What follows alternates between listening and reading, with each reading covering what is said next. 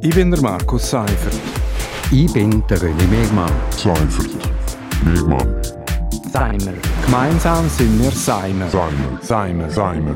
Und das hat uns in dieser Woche bewegt. Seimer. Willkommen bei Seimer auf RSO. Seimer heißt jede Woche zum aktuellen Thema und Seimer, das bedeutet Seifert und Mehrmann.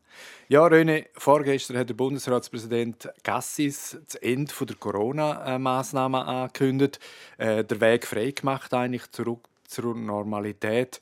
Wäre es jetzt gewesen mit Corona? Wobei, du hast mir vorher gesagt, äh, du hättest dich so an Maske gewöhnt, du schlafst so gerne, fäng mit der Ja, genau. Also ich finde es ja äh, ganz lustig, habe ich ja gefunden, der Bundespräsident gibt das äh, durch und äh, muss dann einen PCR-Test machen, weil er an eine Konferenz nach München muss und wird dann positiv testet. Also ja, für mich ist das so ein bisschen sinnbildlich gesehen. Du gehst nicht davon aus, dass Corona jetzt fertig ist, Pandemie das Ende. Äh, ich glaube, die Pandemie ist vorbei, kann man nicht sagen.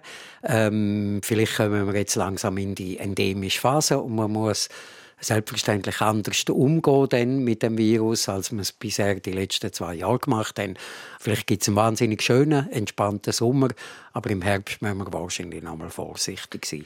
Aber ich muss schon zugeben, ich bin diesen Massnahmen wirklich auch überdrüssig gewesen. ich bin auch der Meinung, dass es jetzt wirklich gut ist mit dem Zeug, mit diesen Einschränkungen. Eigentlich geschuldet auch, dass wir einfach wahnsinnig viel Glück haben mit der Omikron-Variante. Äh, dann haben wir sicher auch beeindruckende Leistung von der Wissenschaft mit den Impfstoff. Aber die Massnahmen und Einschränkungen, die kann man jetzt schon nicht mehr rechtfertigen, denke ich. Nein, ich glaube auch nicht. Ich glaube, es wäre, es ist jetzt schon der Zeitpunkt gesehen, um mit den Massnahmen zumindest zurückzufahren und man jetzt so schnell auf einen Klapp alles abschafft. Über das kann man diskutieren, aber ich glaube, es ist schon Zeit gesehen, dass man jetzt sagt, okay, jetzt haben wir einen, einen Punkt erreicht, wo man eben nicht mehr muss Läden schliessen und, und, und, und Zugangsbeschränkungen machen. Ich glaube, das ist jetzt schon gut. Was ich aber glaube, ist, dass man vorsichtig bleiben muss, dass man nicht jetzt alles abrupft, was man aufgebaut hat, sondern dass man einfach äh, alert ist und sagt, hey, es kann auch wieder in die andere Richtung gehen und vielleicht müssen wir dann wieder Massnahmen ergreifen.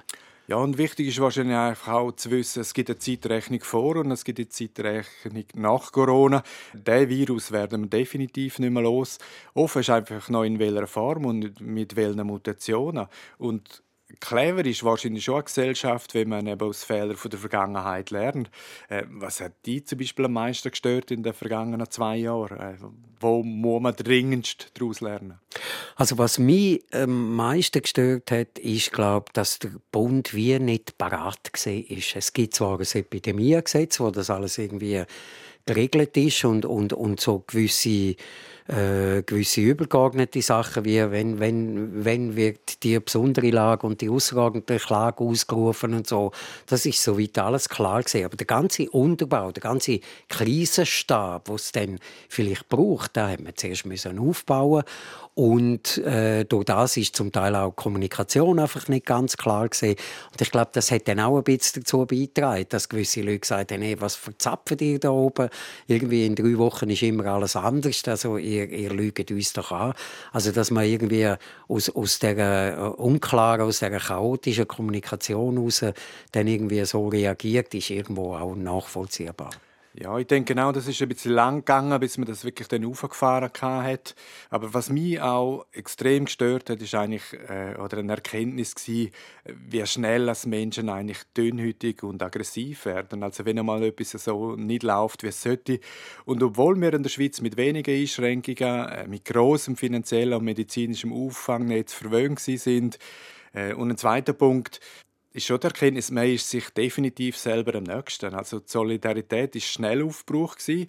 Äh, vor allem auch die mangelnde Solidarität zwischen den Ländern. Also die reichen Länder haben sich dann alle Impfstoff gerallt, die armen Staaten haben es nachsehen gehabt. Das war eigentlich schon kein Ruhmesblatt für die internationale Gemeinschaft. Das ist überhaupt kein Ruhmesblatt für die internationale Gemeinschaft und eigentlich müssen wir vielleicht in dem Zusammenhang auch, auch die UNO und die WHO äh, stärken und halt einfach auch die Verpflichtungen, wo man dort, also es ist dann irgendwann gesagt worden, ja, da geben wir ein paar Milliarden und dann ist das alles und alle kommen das, aber nachher passiert nichts. Also irgendwie verspreche ich, gebe dann zwei Milliarden, das ist ja Zeit und das ist ja dann lieber nett und so, aber man muss dann das Geld auch zur Verfügung stellen.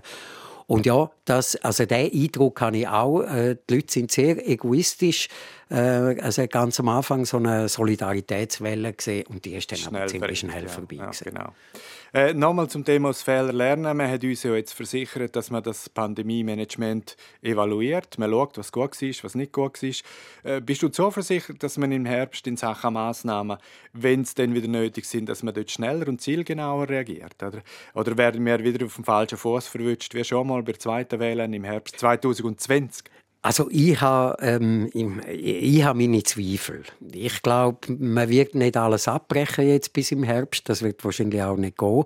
Ich glaube aber auch nicht, dass man bis im Herbst schon Klarheit hat, was jetzt gut gelaufen ist und was nicht.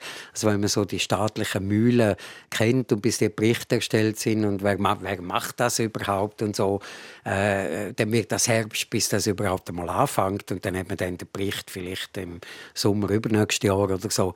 Und, und darum glaube ich, man wird nicht wirklich vorbereitet sein. Und eine Erkenntnis von mir aus dieser Krise ist, dass der Bundesrat sehr zögerlich reagiert. Also manchmal würde ich mir wünschen, äh, anstatt dass man noch 100 Verbände und, und, und alle 26 Kantone und, und dann gibt man denen zwei oder drei Wochen Vernehmlassung. Zeit, Vernehmlassung und so, dass man dort vielleicht als Bundesrat vielleicht einmal müsste anstehen und sagen, so, wir entscheiden jetzt das, wir sind jetzt da einfach äh, im Lead und äh, die Maßnahmen kommen schneller. Das Problem ist ja immer gesehen, dass man zum Teil wahnsinnig lang hat, bis man diese Maßnahmen eingeführt hat. Gut, ich glaube, wir sind uns einig, es ist noch nicht der Schlusspunkt von der Pandemie, aber wir machen jetzt gleich einen Schlusspunkt an dieser Stelle.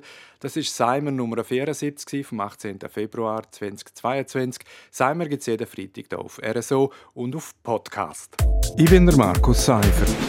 Ich bin der René Megmann. Seifert. Megmann. Seimer.